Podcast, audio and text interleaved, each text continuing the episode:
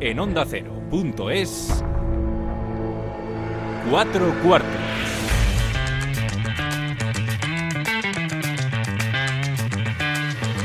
David Katz.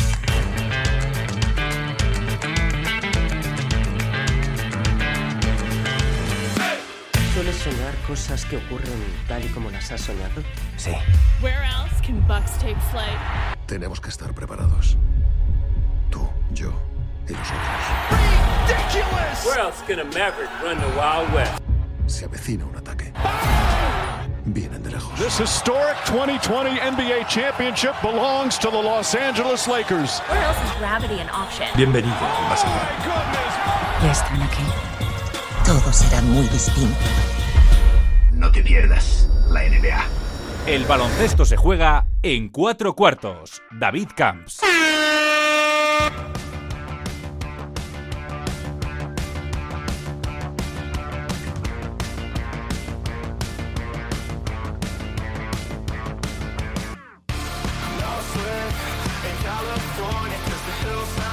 Empieza la NBA, 72 partidos, los Lakers defendiendo el anillo de campeón, Margasol de púrpura y amarillo y Facu Campazzo copando las miradas tras su fichaje por Denver Nuggets desde el Real Madrid. Allí en Colorado tenemos a Jordi Fernández, desde hace ya cuatro años, 2016, antes estuvo en Cleveland con LeBron James. Bueno, a él la verdad es que le conoces más que de sobra, porque hablamos y mucho de él aquí en cuatro cuartos y vamos a hablar con él. Jordi Fernández, ¿cómo estás? David, ¿qué tal? ¿Cómo estás? Muy bien, ¿y tú? Bien.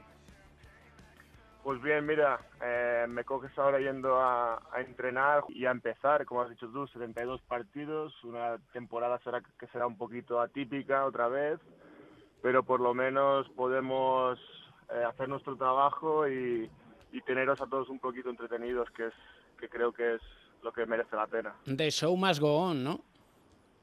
Eso es, sin duda. Oye, una curiosidad, ¿cuántos test te han hecho ya? Pues contando la burbuja, muchos más de 100. Eh, en la burbuja eran todos los días y ahora pues nos hacen uno diario, uh, como ya no es burbuja, eh, nos hacen también diariamente, incluso los días que son, eh, si hay días libres, y de hecho son dos test, no sé exactamente explicarte el por qué, están los protocolos, pero para, para mí ahora mis eh, prioridades son otras que entender todo, todo lo que está intentando poner, eh, hacer la NBA con estos protocolos, ¿no? Pero bueno, todo parece que sea pues muy seguro, muy bien estudiado, han aprendido también de, de otras ligas que han seguido viajando con la pandemia. Y bueno, todo está en su sitio y, y hay que, que, mirar hacia adelante, ¿no? Será, como te he dicho, una temporada distinta, pero, pero con ganas. ¿Cómo está la cosa allí por Denver? tenemos muchas restricciones, eh, toque de queda, etcétera. También sí que es cierto que aquí, pues de la manera que vives, ¿no? Estamos con, tenemos mucho más espacio, eh, no, no, te encuentras con mucha gente por poco que hagas, ¿no? Yo lo comparo un poco a, a vivir en Badalona, ¿no? Si, si tuviera que ir a comprar, pues tendría que cruzarme con mucha gente, aquí lo puedo hacer y prácticamente si hago mi vida normal no tengo por qué eh, casi estar en peligro, ¿no? Aún así los casos eh, últimamente han subido en nuestro estado, eh, creo que han habido pues no, no más de dos, tres mil muertos en nuestro, en nuestro estado, que es un estado de creo que cinco millones de personas. Uh. Pero bueno, hay que ser consciente, hay que ser mejores y, y hay que esperar a que con la vacuna y con el esfuerzo de todos, pues esto se, se pueda pasar y podemos mirar adelante de otra manera. Eh, cuando les cuentes a tus niños anécdotas de la burbuja de Orlando, ¿cuál va a ser la primera que, que te venga así a la cabeza y decirles, mira, fíjate? Pues bueno, la primera es que me perdí el primer cumpleaños de mi hijo y que fueron pues casi 90 días, 83 creo, sin verlos y esto es pues un 25% de un año entero esto fue lo más duro, ¿no? Uh, casi pues solo verlos por el FaceTime, que, que tenemos suerte de que, de, que, de que hayan inventado estas videoconferencias que puedas tener en tu teléfono o videollamadas. Eh, y esto es lo peor, ¿no? Cuando son tan, cuando son tan pequeños no tienen la atención para estar delante del teléfono hablando contigo. Por eso al final, pues también es lo que me sabía mal, ¿no? Que no tenías ese tiempo con ellos. Y, y con lo que me quedo es con la llegada a Denver. La verdad es que cuando salimos del avión y nos recibieron las familias en el aeropuerto fue, fue muy bonito y, y bueno, todo, todo el, el esfuerzo eh, que hicimos allí, pues bueno, al final cuando los ves, pues te llena mucho. Os recibieron las familias. Sí, claro. Ellos también piensan que jugamos seis partidos de eliminación, nuestras familias hubieron seis noches que no sabían si que quizá volvíamos al día siguiente y nos seguíamos quedando, nos seguíamos quedando, nos seguíamos quedando. Y eso al final, pues bueno, fue duro porque en parte quieres ir a casa, pero después cuando estás ahí tantos días, también piensas, pues ya que hemos llegado hasta aquí, hay que seguir adelante, ¿no? Porque ellos también querían que, que siguiéramos ganando y que compitiéramos, ¿no? Y al final eso también te empuja hacia adelante.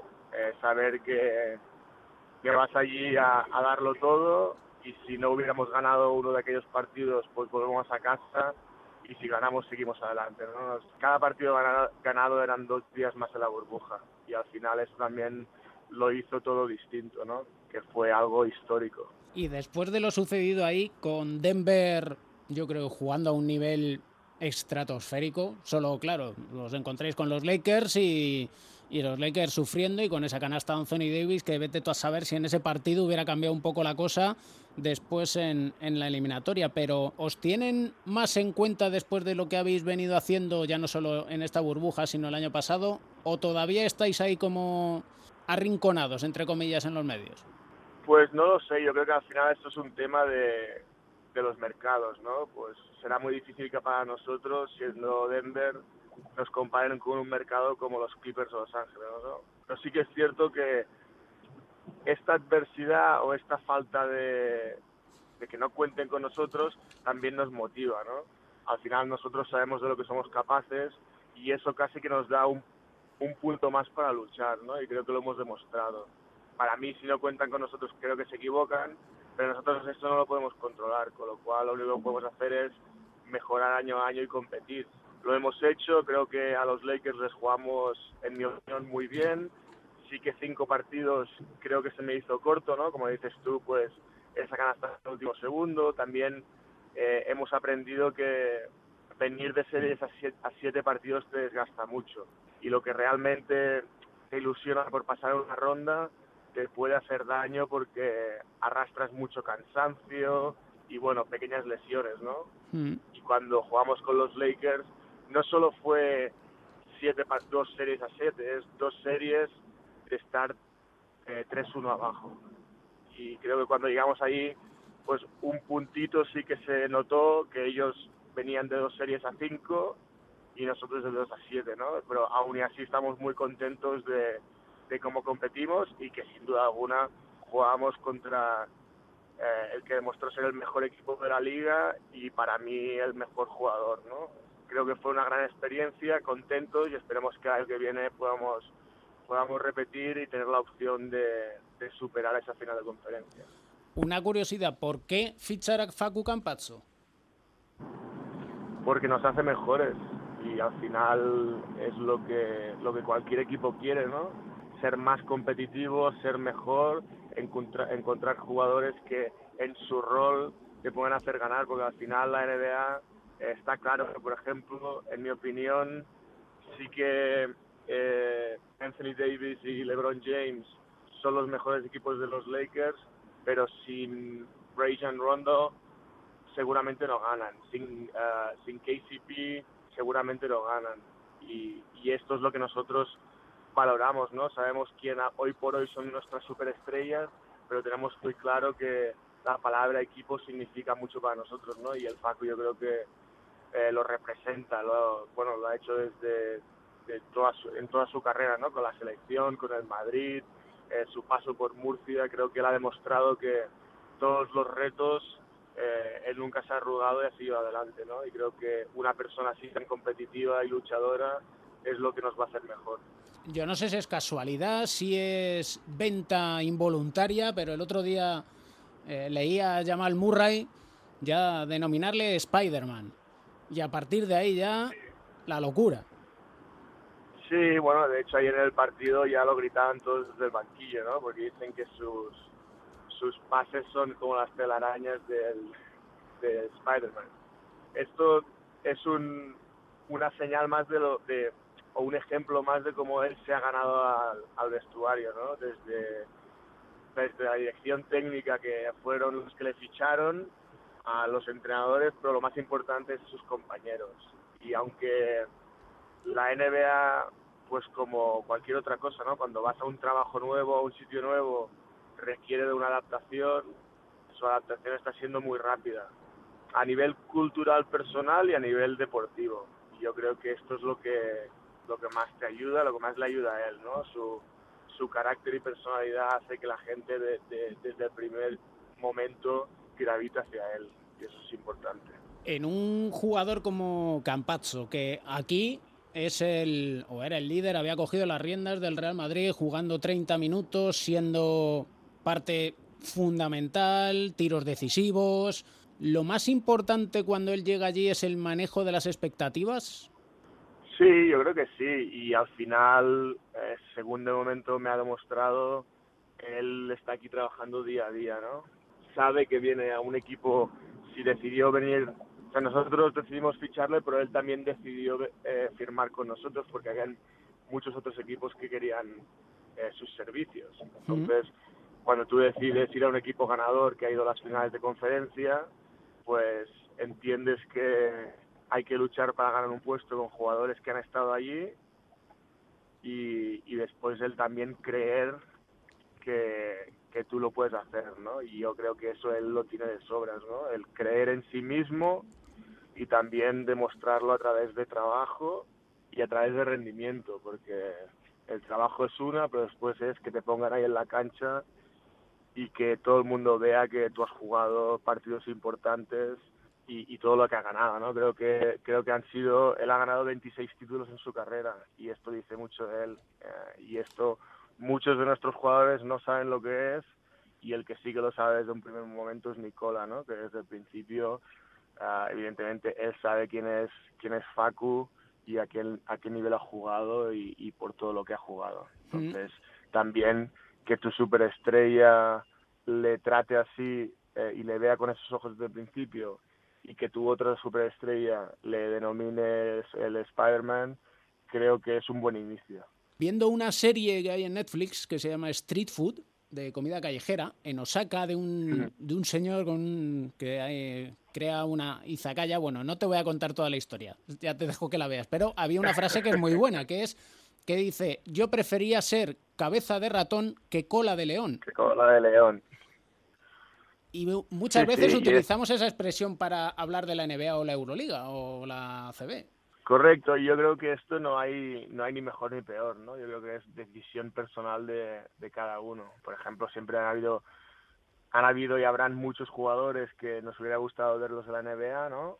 Diamantidis, Papalucas, todos estos son ejemplos, ¿no? A mí me hubiera encantado ver a Sergi Llull en la NBA, pero al final también hay que respetar sus decisiones, entender que lo que a ellos les hace feliz es lo más importante, ¿no? Y que al final, aunque la NBA sea la mejor liga del mundo, en mi opinión, la Euroliga es de las mejores competiciones del mundo y por eso que yo la sigo viendo semanalmente, ¿no? Y uh -huh. la CB y Aleporo, también porque soy de allí, en, la, en las cosas que ves diferentes es muy difícil comparar, ¿no? Es decir, eh, ¿por qué una y no otra? Pues yo sigo viendo las mismas, no porque trabaje aquí deje de ver la otra. Entonces hay que respetarlo. En este caso, Facu quería venir aquí y jugar y hacerse un nombre aquí y creo que estos retos no dicen mucho de, bueno, de lo que él quiere y de lo que hace feliz. Yo creo que el Madrid le ha hecho muy feliz, todo lo que ha ganado. Eh, estoy seguro de que si para él siempre será su casa y ahora esto es su nuevo reto, ¿no? Sin más. Entonces, eh, creo que todo esto es respetable. Eh, por cierto, vaya base que han fichado los Lakers, ¿no? Un chavalín de 2'11. Sí, yo creo que, bueno, yo estoy muy contento por Mark porque, porque sin duda es, va a un equipo con todas las todos los números de ganar, ¿no? Y para él que gane otro anillo, pues a mí estaría muy contento por él, pero, pero evidentemente preferiría ganarlo yo en lugar de él, ¿no? Sí, eso, vamos. eh, pero bien, bien, creo que es un sitio que, que para él eh, le va muy bien. Jugar con LeBron, eh, que es un jugador que, es, que comparte mucho el balón, con una superestrella como Anthony Davis, creo que es un buen lugar, que él se acoplará bien y que él podrá aportar mucho al grupo, ¿no? Y, y creo que es lo importante, sobre todo en este momento de su carrera deportiva. Sobre todo porque se le ve que yo creo que en ese rol, lo que hablabas antes de los roles con el Facu, en este sentido, Mark es de esos jugadores que si toma el rol de decisivo, como hizo en el Mundial de China, lo hace. Y si tiene que tomar el rol con Anthony Davis y LeBron James de empezar a repartir juego y acabar el partido con dos puntos, 12 asistencias, tan feliz. Sí, yo creo que Mark en esto, el tema de, del ego, él sabe lo importante que es el rol, ¿no? Porque él ha sido el número uno en un equipo, ha sido esa superestrella y yo creo que ahora el poder aportar mucho en un equipo para poder ganar, una persona como él lo valora y lo entiende, así como otros nunca podrían, ¿no? Hay muchos jugadores que siempre han sido el número uno, número dos y que les costaría mucho hacer otro rol que ese. Y yo creo que Mark es totalmente distinto, ¿no? Yo creo que hará lo que haga falta para ganar, se querrá sentir importante, que creo que es eh, lo más normal del mundo en un jugador como él. Y como te he dicho, yo creo que esto es lo que le hará que se acople rápido, ¿no? Y que pueda ayudar a este equipo pues desde el principio. ¿Somos muy ilusos aquí por soñar con un Pau Mark en los Lakers? Pues no, creo que no. Para mí lo más importante es la salud de Pau, ¿no? Que espero que, que el pie le responda y que pueda llegar a lo que a lo que él una vez más a lo que él le hace feliz que al final ahora siendo deportista profesional tu salud mental es importante no y que él pueda llegar a esas olimpiadas pasa porque el pie esté sano y pueda jugar no y si eso pasa porque el pie esté bien, pueda estar en los Lakers y pueda jugar en la Olimpiada, pues espero que todo esto eh, suceda para que para que vaya encarando este final de carrera, ¿no? Espero que poco a poco eh, las cosas se, se vayan solucionando y que y que él pueda pueda estar en la cancha, esperemos que sea con los Lakers, enviar el, el máximo de energía posible positiva para que para que le pase. Tú sigues con tu costumbre de Twitter y eso, redes sociales, pasar olímpicamente, ¿no? Correcto, al final también una me... Mmm, creo que pierdo menos tiempo y si y como mi mujer tiene pues también estoy un poco conectado a través de esto no pero pero sí sí. Al final puedo ver las noticias igualmente y estar conectado en el mundo. Y, y esto me ayuda también, también laboralmente me ayuda mucho, que necesito más equilibrio en mi vida, con mi familia y mis, y mis hijos, y a mí, pues ya te digo, esto de momento las redes sociales lo dejo apartado. Lo digo porque cuando tu mujer vea en el Twitter comentarios desde Argentina sobre Facu Campazzo, os vais a reír de lo lindo, ¿eh? De lo lindo. porque imagínate, solo tu preguntada, el, el último partido que ha jugado Facu, nueve minutos, y los aficionados como estaban en Twitter. Yo es que me río y mucho. Bueno, yo creo que es importante que los suyos eh, pues eh, luchen por él, ¿no? Y que él también eh, nunca esté satisfecho, porque esto al final los jugadores eh, hay que crear una competitividad sana dentro de un equipo. Y yo creo que esto es lo más importante. Y al final cuando te pones al límite es cuando realmente mejoras. Eh, si él en el Madrid, por ejemplo, como líder se veía que era donde quería seguir, pues su reto hubiera sido pues ganar más Euroligas, eh, ligas ACB, etcétera, con la selección. Pero ahora el reto de estar aquí es eh, tener eh, tener un rol importante dentro de nuestro equipo en este caso, ¿no? Y yo creo, estoy convencido de que lo puede tener y esto es un proceso. Entonces, para mí, eh, pues el otro día con Golden State creo que jugó más minutos, no recuerdo exactamente cuántos, ayer jugó unos 10 y él jugó con una actitud excelente y con un, con un ritmo de partido excelente y espero que en su cabeza él tenga que quiere jugar más, ¿no? Porque al final esto es lo que te hace mejor. Eh, de una manera sana es competir con tus compañeros, porque al día que un día tenga un mal partido, si tú aprovechas tus minutos, es como te ganas eh, como te ganas ese estatus, ¿no? Eh, y al final lo que hace es que tu conjunto sea mucho mejor, ¿no? Entonces, eh, pues bueno, les, les entiendo y espero que él tenga esta mentalidad, ¿no? Porque al final los que vamos a seguir beneficiados seremos el equipo. Aunque tengas las tiendas de música cerradas, a buen seguro que sigues escuchando mucha, mucha música como para recomendarnos una canción, ¿no? Para terminar el cuarto.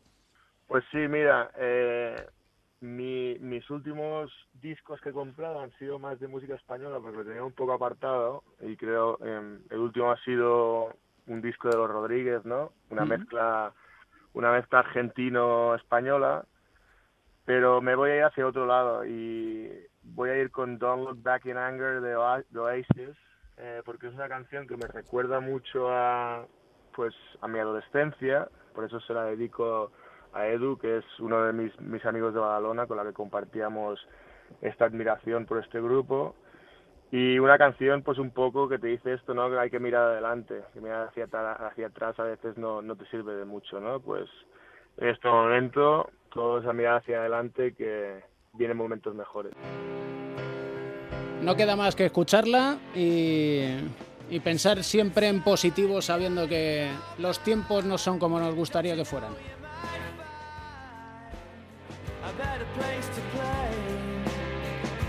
Un abrazo enorme y que vaya muy bien esta temporada tan diferente. David, muchas gracias, un placer, un abrazo muy muy grande. Hasta la próxima.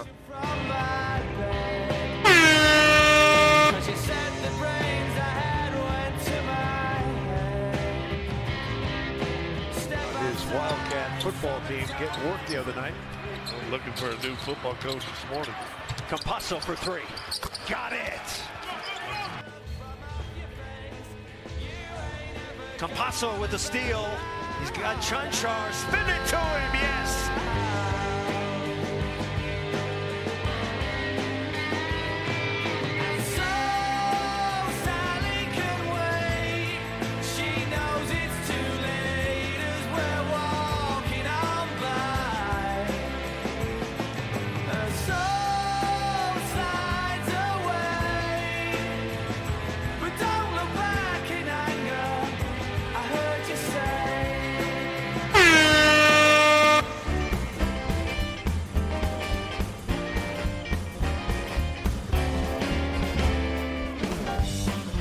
Segundo cuarto en marcha y tenemos que hablar de, muchas cosas. La verdad es que está el tema del baloncesto candente. Nuestros analistas, Joe Llorente, Pepe Catalina. Pepe Catalina, Joe Llorente, ¿cómo estáis? Muy bien, muy bien, estupendamente. Muchas gracias. Bien, contentos de, estar aquí otra vez.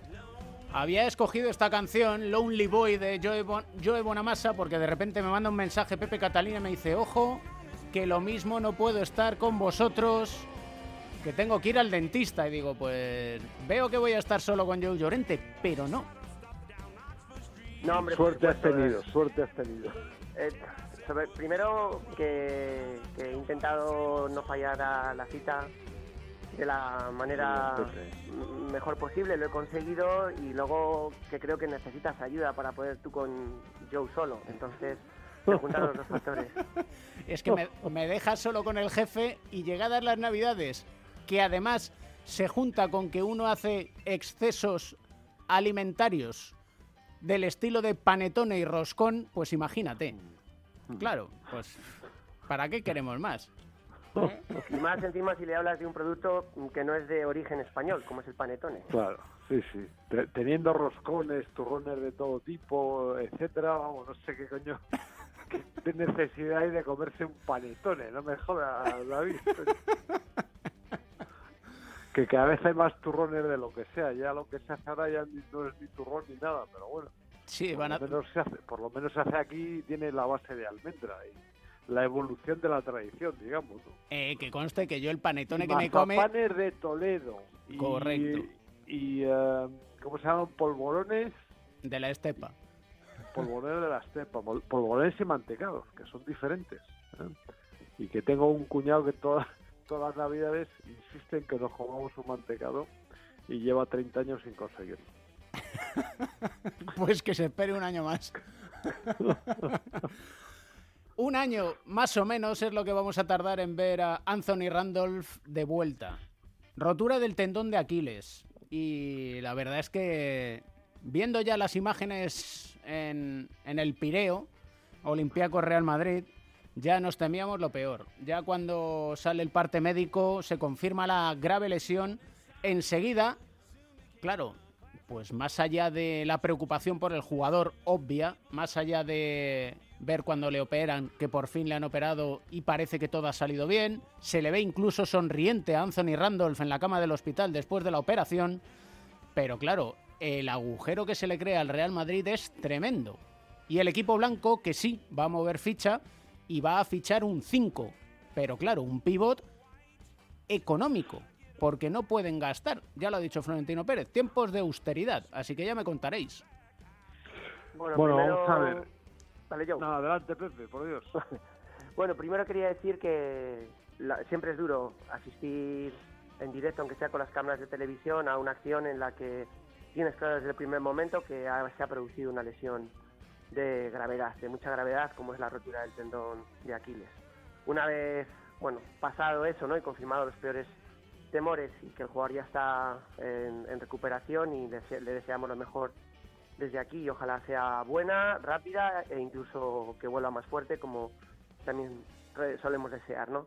Para el Real Madrid es una pérdida muy importante, ¿no? Es eh, un jugador eh, que hace mucho eh, para el Real Madrid con esa dualidad de jugador que puede jugar de cara, que también se puede meter cerca de la canasta. Quizás este año más obligado a lo segundo en algún momento, porque yo siempre digo, el Real Madrid en el juego interior este año dejó marchar a Jordan Mickey, que tenía contrato, y no vino nadie a reemplazarlo, con lo cual ahora ya con lo de Anthony Randolph la, la baja es todavía más notable. Respecto a lo de fichar, pues claro que tienen que fichar. He leído por ahí ah, recientemente, mientras desayunaba, que se había ofrecido Gustavo Ayón, que estaba sin equipo, el mexicano que además tiene pasaporte español, eh, con lo cual no habría problemas para eh, jugar en la liga endesa con el asunto de los extracomunitarios, que conoce la casa, que está con ganas.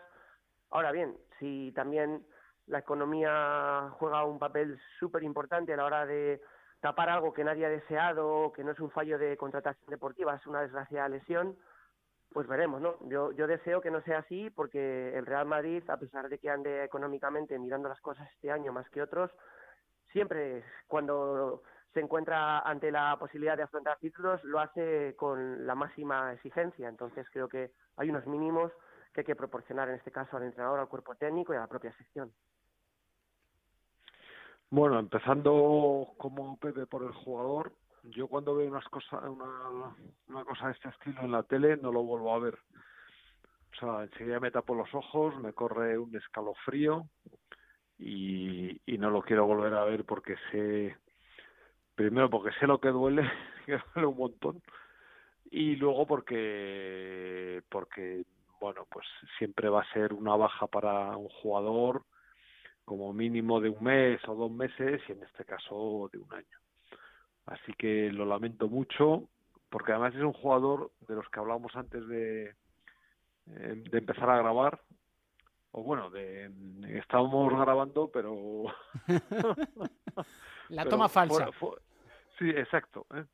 Eh, de los que da espectáculo, de los que ciertamente es un poco irregular, pero que cuando está bien da gusto verle jugar por su plasticidad, por su versatilidad, etcétera, ¿no? Yo escribía en el español en mi columna acerca de él y de que siempre se le ha considerado desde dentro del, propio equipo como jugador fundamental, precisamente por lo que estamos contando y porque también de alguna forma enlaza el juego interior con el exterior, es un gran reboteador.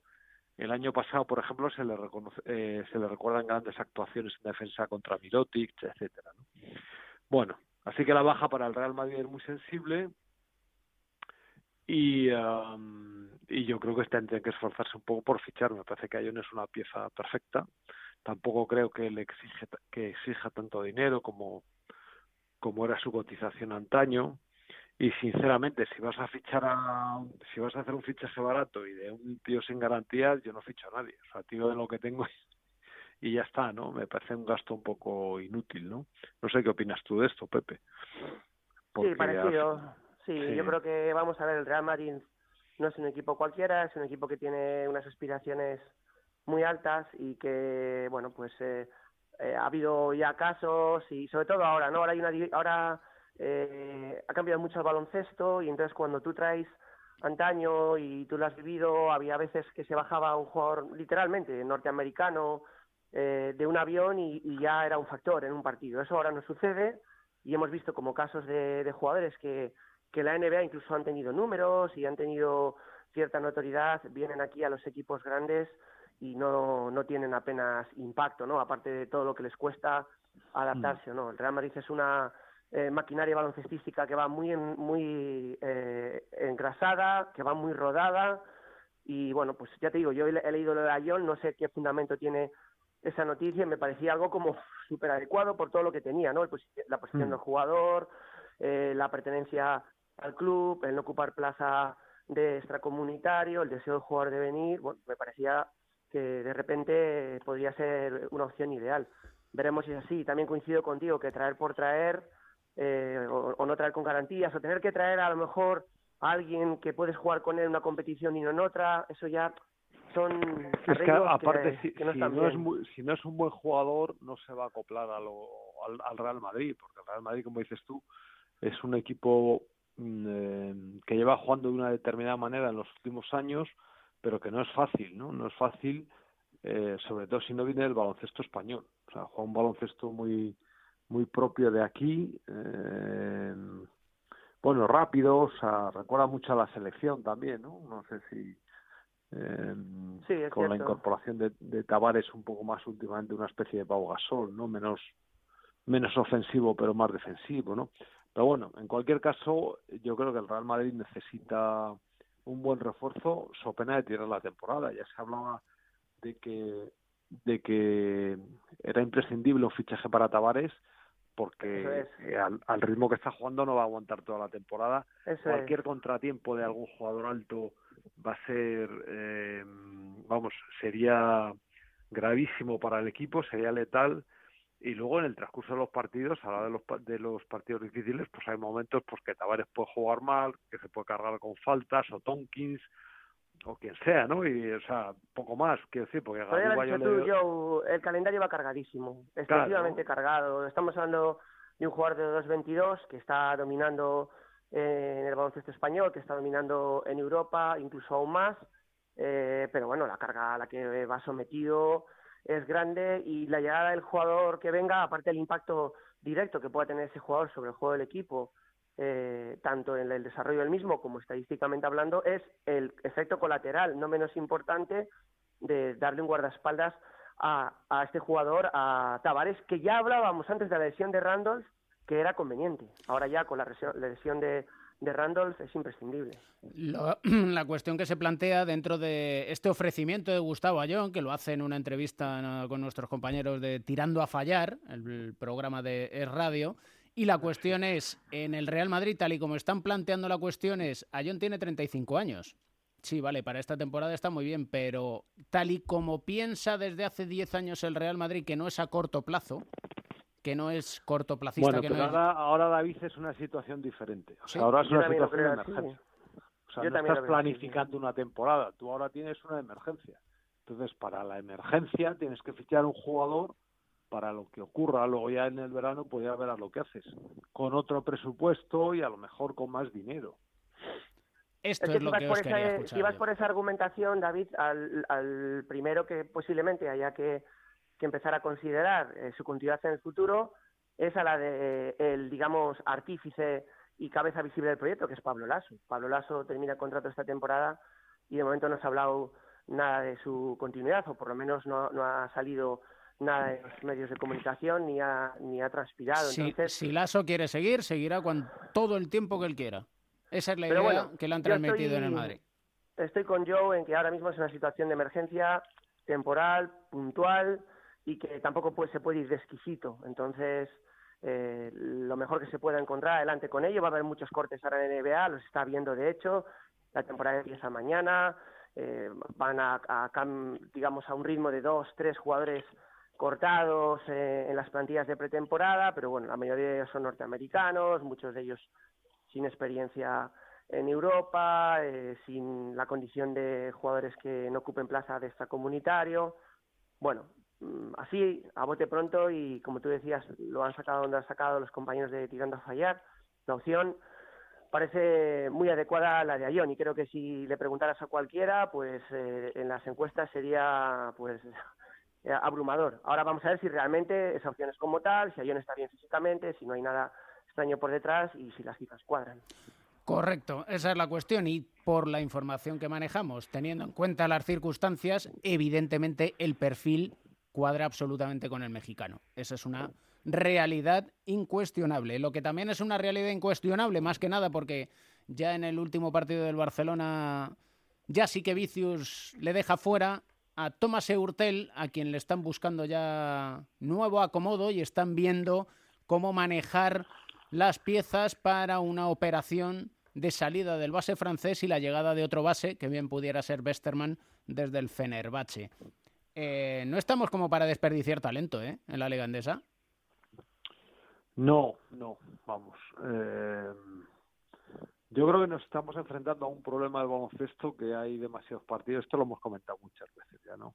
Ahí todo va muy rápido, hay muchos partidos, hay mucho traseo de jugadores y, y, no sé, yo, yo creo que, que, el espectador en general está muy confundido. El otro día me lo comentaba también una persona que continuamente ha seguido las competiciones de baloncesto eh, y que ahora le cuesta enormemente.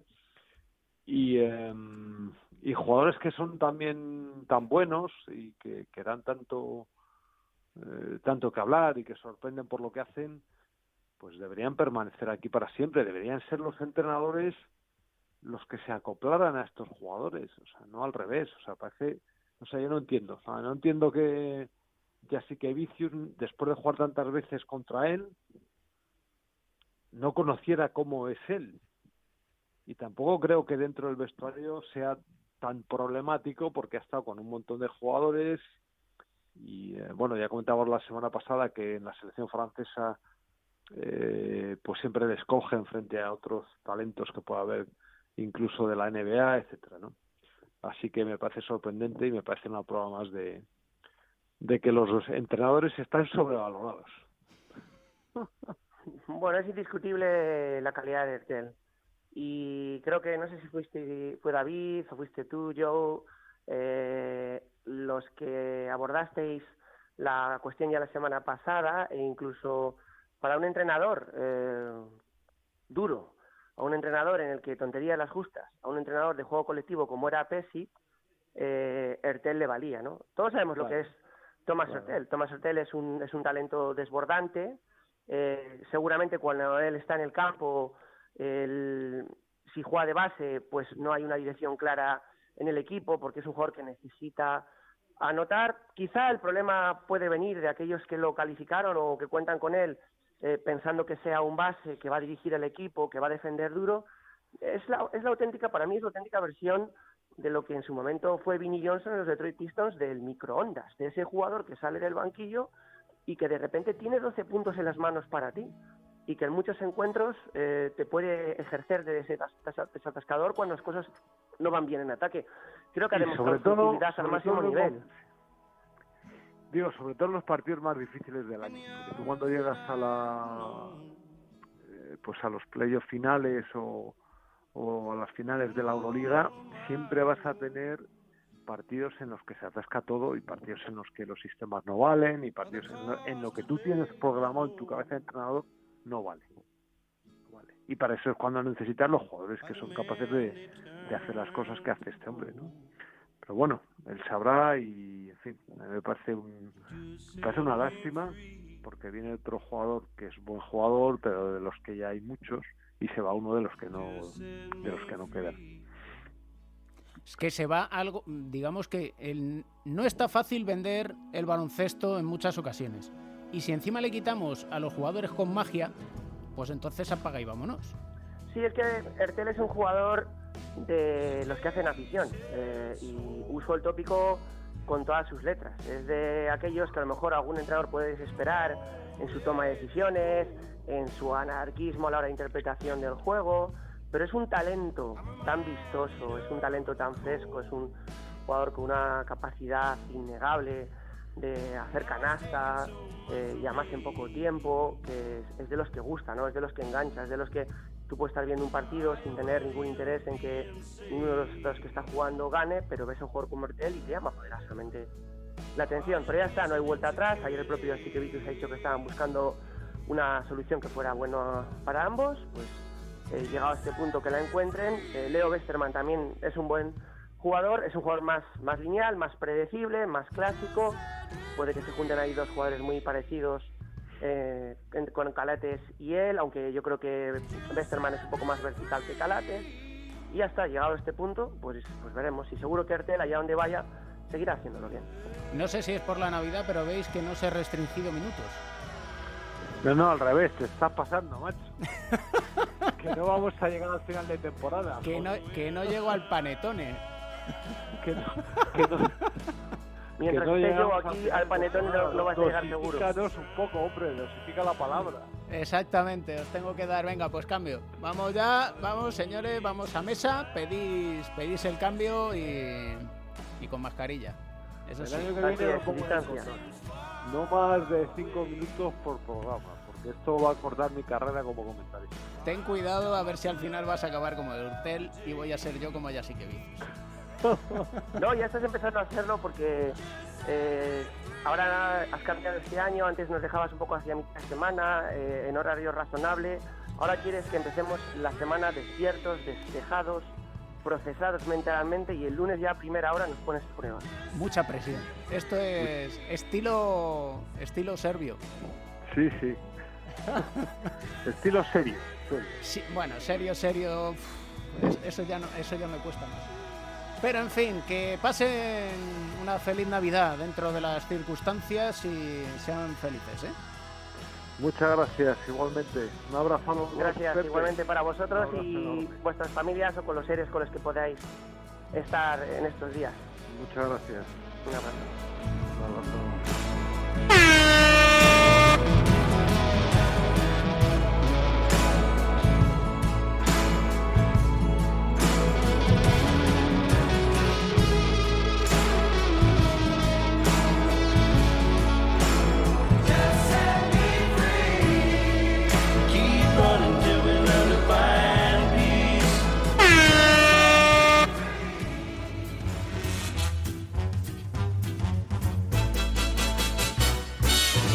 Tiempo para la psicología del deporte con nuestro psicólogo del deporte y medallista olímpico, José Manuel Beirán. ¿Cómo estás? Muy bien, David. Hemos hablado de cómo afecta la lesión de Anthony Randolph al Real Madrid, pero hemos de hablar, pues lo hemos hecho ya en varios capítulos de cuatro cuartos, de cómo afrontar una lesión de larga duración. En un jugador de baloncesto, la rotura del tendón de Aquiles es la lesión más grave que puede haber. Y no sé si casualidad o no, no ha habido solo lesión del tendón de Aquiles en el baloncesto masculino con Anthony Randolph, sino también en la liga femenina, porque la jugadora del Ferrol, Jenna Allen, ha sido operada también de una rotura del tendón de Aquiles. ¿Cómo se afronta algo tan grave, José Manuel? Bueno, esto es una cosa que nos vamos a encontrar durante todo el año en algún momento. O sea, siempre en algún momento vamos a encontrar un ejemplo para poder hablar de, de esta situación porque es inevitable en el deporte. Probablemente es lo peor que puede pasar una lesión y más una lesión de este tipo. Es muy parecida en tiempo de recuperación y en problemas con, con una rotura de los ligamentos cruzados, una rotura del tendón rotuliano, como tuvo el año pasado Tomás Hielo, hace dos años, por ejemplo, el tendón rotuliano. Son lesiones muy graves son lesiones en las que ya con todo lo que has oído y has pasado, el jugador cuando sufre una lesión de ese tipo y casi siempre sabes lo que tienes, la sensación que tienes en el momento de rompértelo, sabes que es muy grave. Eh, a veces es peor el sufrimiento que tienes por lo que sabes que te está pasando que el dolor.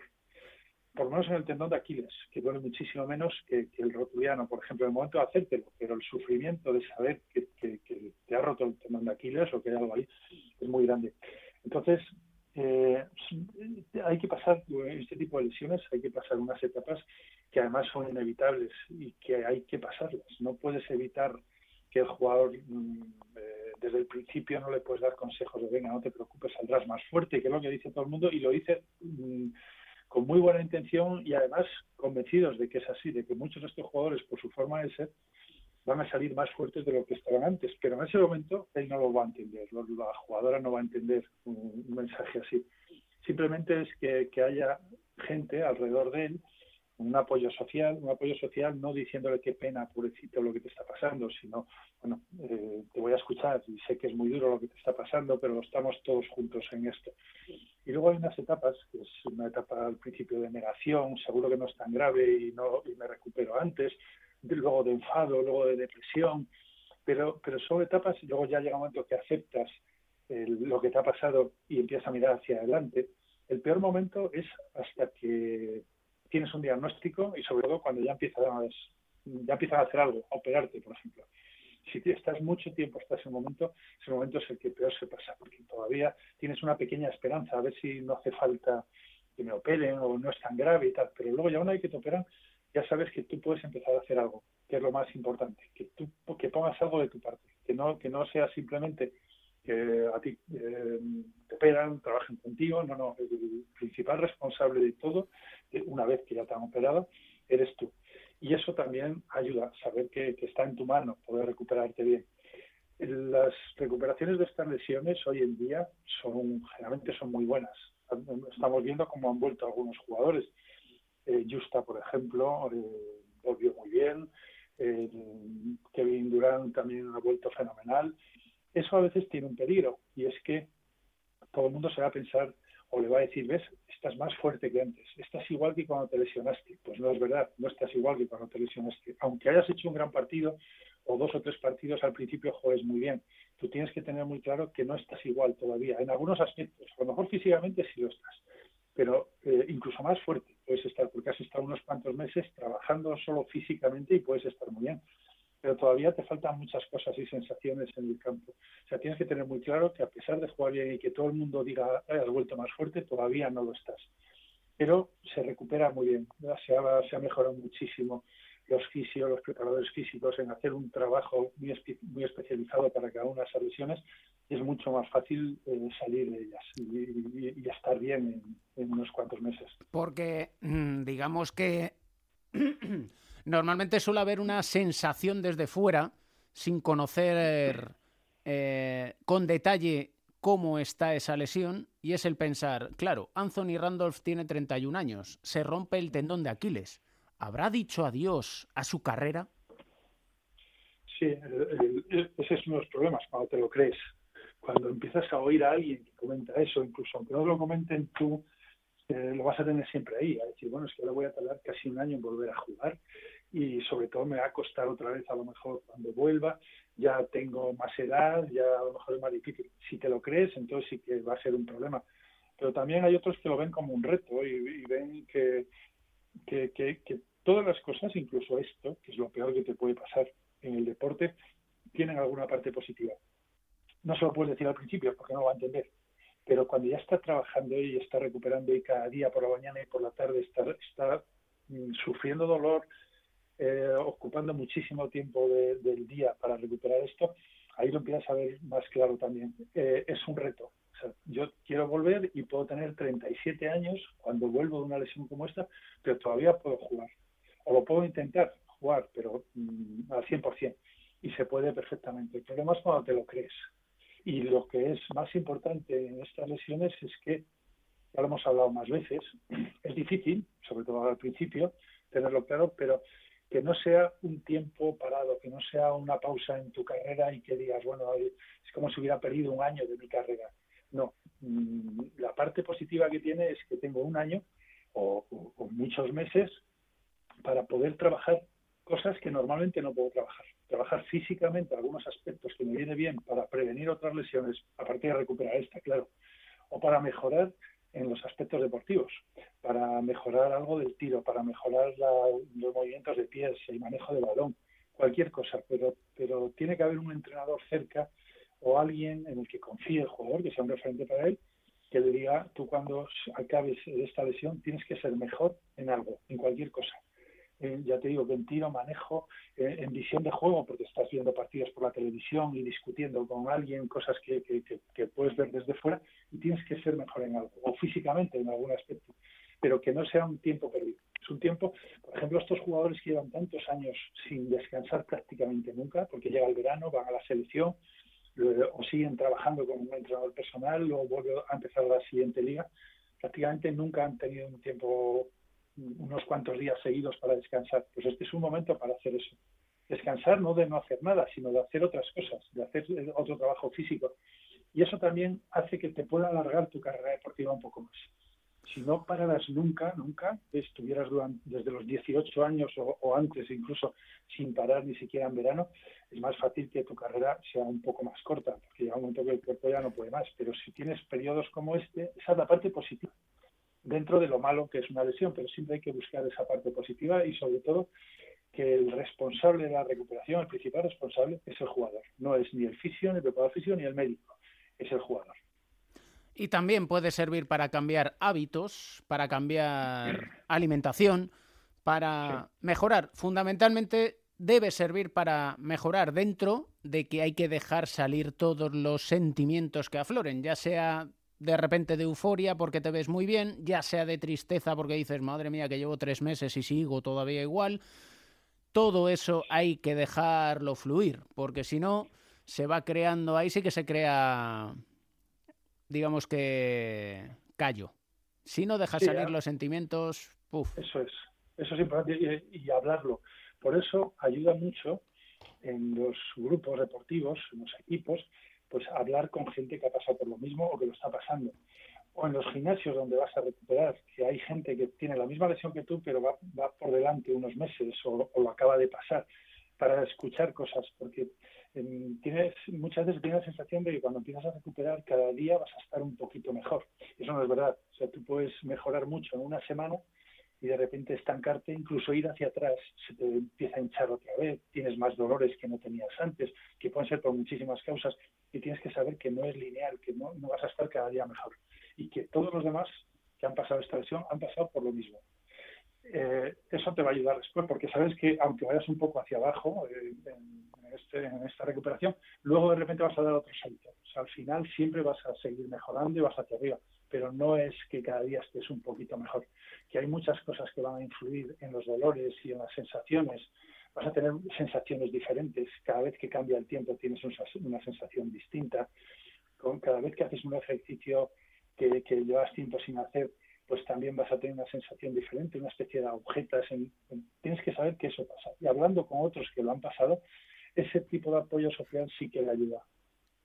En este diván de Virán lo que no cambia es nuestra sensación de aprendizaje continuo. Y eso pues es así. Y como tal sucede. Siempre un placer, maestro.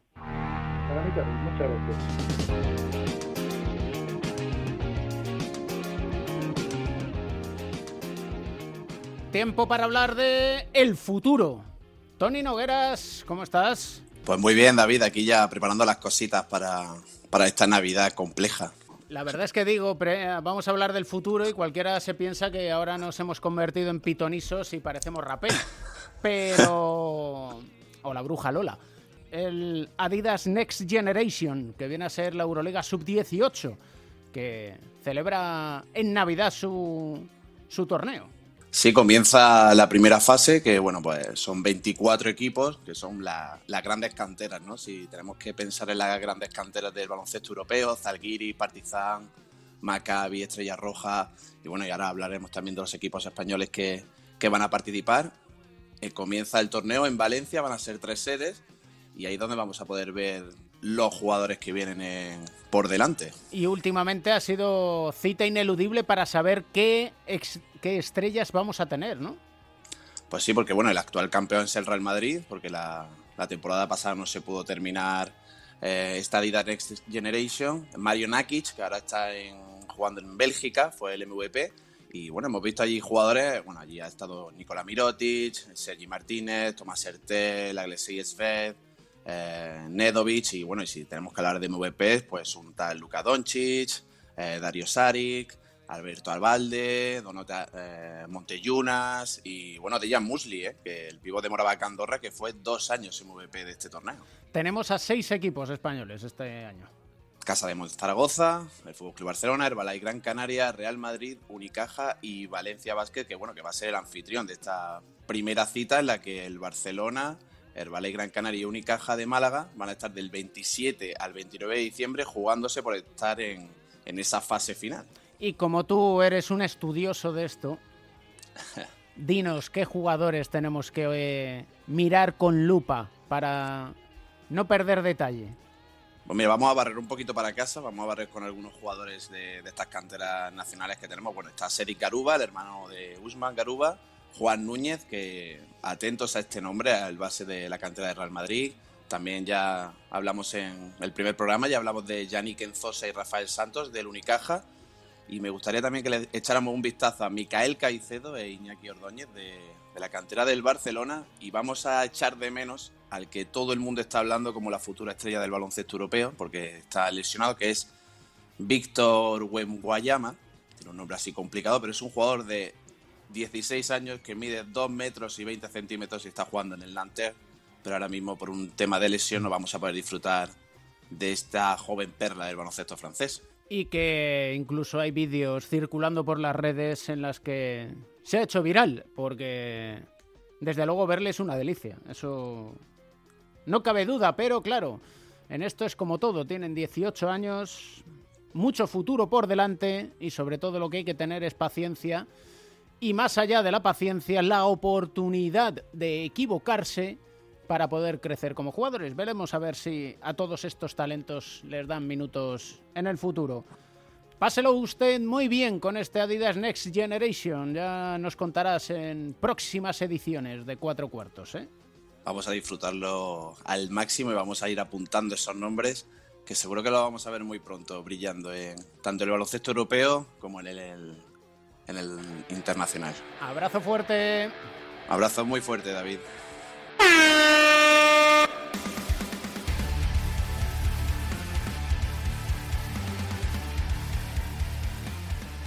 Hola, Pere. Qué, potencia mañanera, ¿no? Sí, sí, sube, sube, Oscar.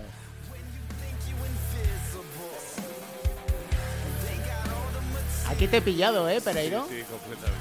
Papá de Mateo, ¿cómo estás?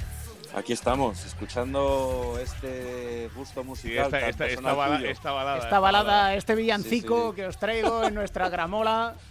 Esto es Jairo de Hero. Es un bueno, rapero.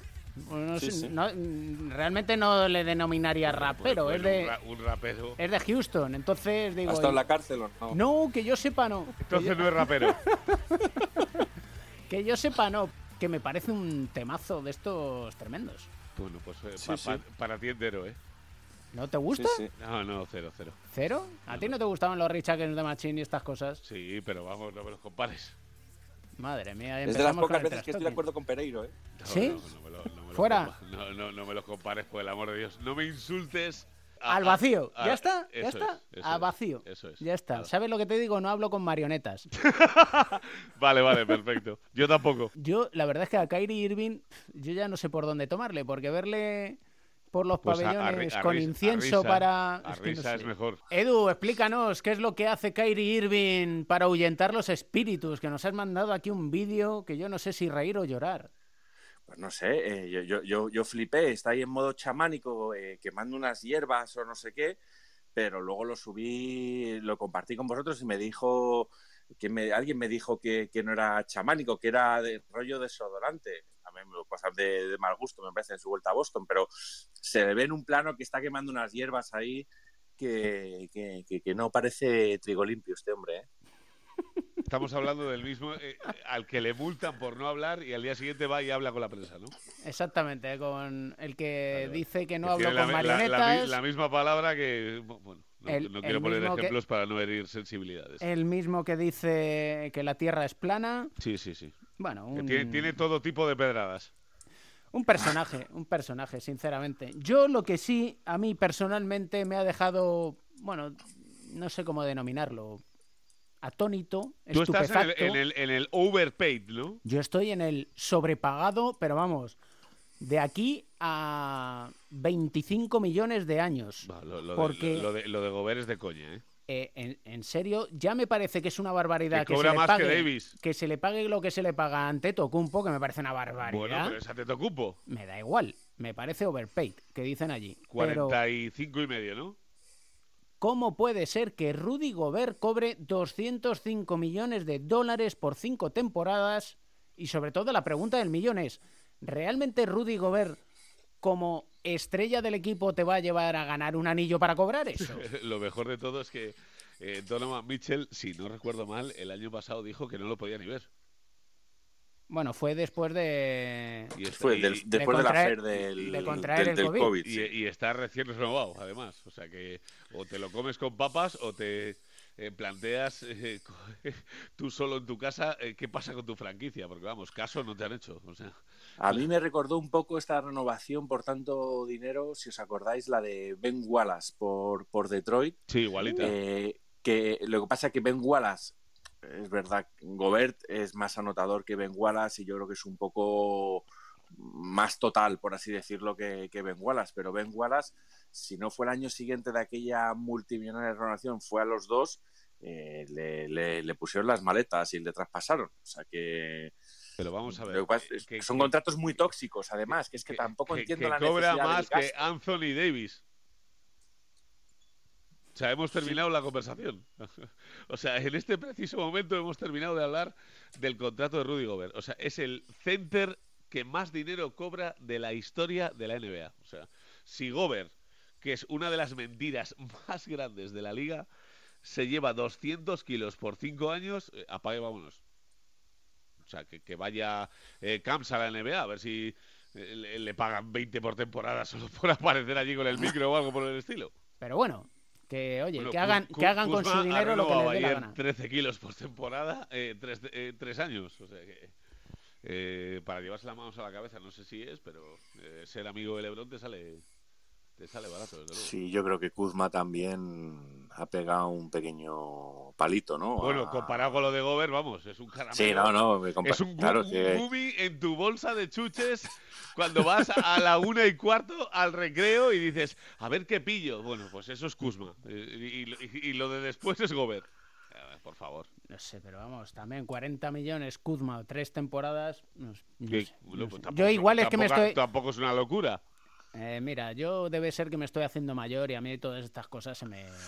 Eres el Grinch, eres el Grinch, Camp, eres el Grinch. Eso Bueno, también, la, realidad, la realidad de toda esta situación es que los Lakers lo han renovado todo, a excepción de Rondo y Howard, ¿no? Se ha quedado Kentavius 15 kilos, eh, Kuzma 13, eh, LeBron 41, Davis 39.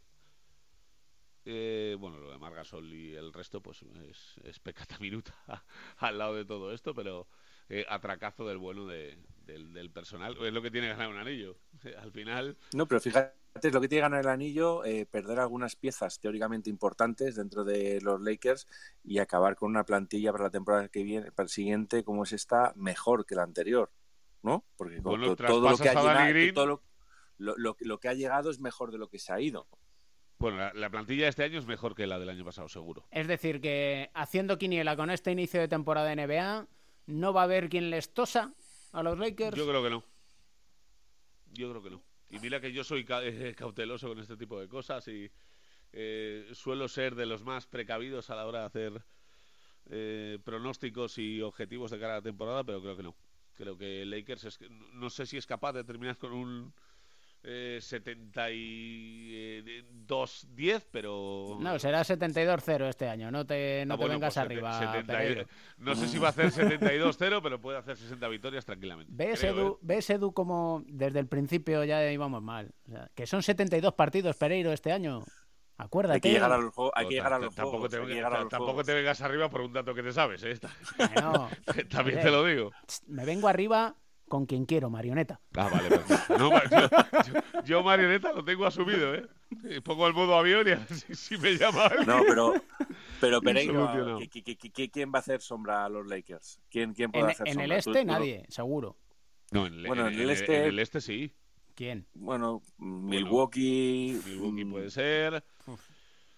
Eh, A si, ver, vos- si, si hay traspaso por Harden los puede Nets. ser, Miami puede Los ser. Nets, a lo mejor. Da, yo creo que Si, si están sanos Durán y Kyrie. Yo creo que no. Vamos a ver dónde Eh, acaba también. Eso, eso, eso eh, explota. James Harden. a- a- antes de ser fiesta, en Brooklyn explota el tema por algún lado, ya lo verás. A ver cómo acaba lo de lo de Harden, ¿no? Pero si no, luego en el oeste, mm, no sé, habría Bueno, que pensar también te, en, también te digo en los. Warriors. Si el traspaso es Simmons por Harden, eh, yo lo hago con los ojos cerrados, ¿eh? Siendo Houston. Eh, Sí, pero ¿Vosotros- siendo, no, qué? Filadelfia, Hombre, ten- no. teniendo en cuenta que es tu estrella y que se quiere ir, pues todo lo que recibas de calidad es bienvenido, ¿no? Vamos, Entonces, si te lo quedas con Wall y con Cousins si te sale bien, bien, y si no, pues al final tienes un tío que había firmado por contrato irse a Las Vegas de fiesta no sé cuántas veces por temporada, que se debe creer Rod- Rodman o algo por el estilo. ¿sabes? No, no, si no haces pues lo que hacen eh, Sam Presti en Oklahoma, que es eh, pruebas, que no funciona, pues ala. Historia de superación, Edu. Pues sí, hablamos del joven Isaac Okoro, un jugador de 19 años que jugó en la Universidad de Auburn, número 5 del, del draft de, de este año por los Cleveland Cavaliers, eh, de, padres eh, nigerianos de origen que tuvieron que, emigrar y él empezó a cogerle el gustillo y el amor al baloncesto eh, cuando era un crío, un chaval en la zona de Atlanta, donde se, donde se crió en una liga de, la iglesia, una liga local, es un jugador que, que, marcado por sus, en, los informes de los scouts, por su fuerte que es la defensa, pero que también ha demostrado que es capaz de, de enchufarlas y anotar canastas ganadoras como la de su debut contra los Indiana Pacers. Eh, él, como anécdota, decir que le regaló a sus padres un cochazo el día de, no voy a decir la marca porque no tenemos patrocinador, el día que le eligieron los eh, Cavaliers con el número 5. Eh, ese, en ese draft estuvo marcado por un récord de ocho jugadores de origen nigeriano en este draft Sí, y sí. como anécdota decir que, mm, que Bickerstaff, el entrenador, eh, tuvo una, una entrevista por Zoom con él, luego otra en la que se fue a cenar con él a conocerle un poco más y le preguntó, ¿qué crees que puedes ayudar a- o aportar al equipo? ¿Cómo crees que puedo ayudar? dice, pues yo ayudaré con lo que tú quieras que yo haga. Así que esa, esa frase le- le valió la, la quinta elección en el draft y él quiere marcar eh, época, ha dicho. Él dijo que podía ser el número uno, que él se consideraba el número uno del draft. Y bueno, vamos a ver eh, cómo acaba la, la temporada. Pero bueno, la, la ha empezado bastante bien. Esperaremos a ver si aspira a ser rookie del año o no. Haremos las apuestas en próximos capítulos, eso sí. ¿Sois de villancicos o este año...? Beh, Ah, yo, yo, yo sí, yo sí. ¿Sí? Siempre hay que mantener las tradiciones. Hay que- no. ¿Cómo es? Sí, sí, Pe- sí. Pero mira cómo ven los peces. Ese, ese es el mejor. O sea, Pues- surrealista, pero es el mejor. Yo creo, yo creo que Mateo no, no va por esa línea, ¿no, Edu?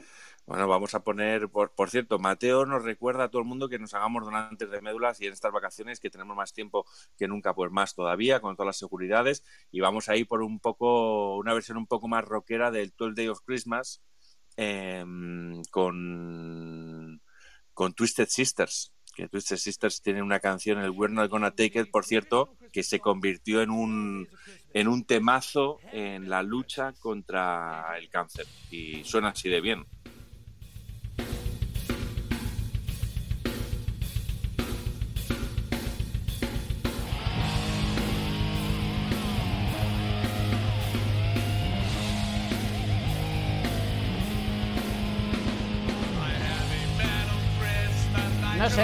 Que diga no al Heavy Metal Christmas. Hombre, es que es, una versión. Tú sabes que el 12 Day of Christmas es una canción de amor, en el fondo en el que van contando los regalos que le hacen uno cada día en estos 12 días para Navidad. Y aquí hacen una versión en la que le regala un tatuaje, una calavera, una chupa de cuero, unos pantalones de no sé qué, tal. Y entonces es la versión tan particular para Navidad, porque el, eh, Last Christmas de Wham o a Mariah Carey, eh, bueno, pues lo dejamos para otros años, ¿no? O sea, yo haciendo el ridículo aquí, pero mira cómo ve. O sea, madre de Dios bendito. Me claváis una aquí de Little Richard. casi. Ya como ven los peces en el lago de los Lakers. Eso es. Se lo dejaron en Eso Minneapolis. es, eso es, Se lo dejaron en Minneapolis. Eso es. Trata de afinar un poco, marioneta, estas navidades. Hala, venga, lo mismo digo. Lo mismo, marioneta Shell. Venga, a pasarlo bien. Besito. Y, no os olvidéis, no os olvidéis, encontrar siempre ¿La felicidad?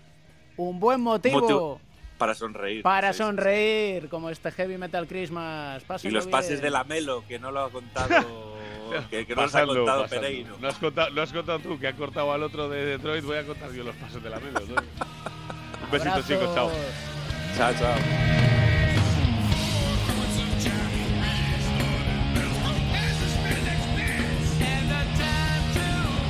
El baloncesto se juega en cuatro cuartos. David Camps.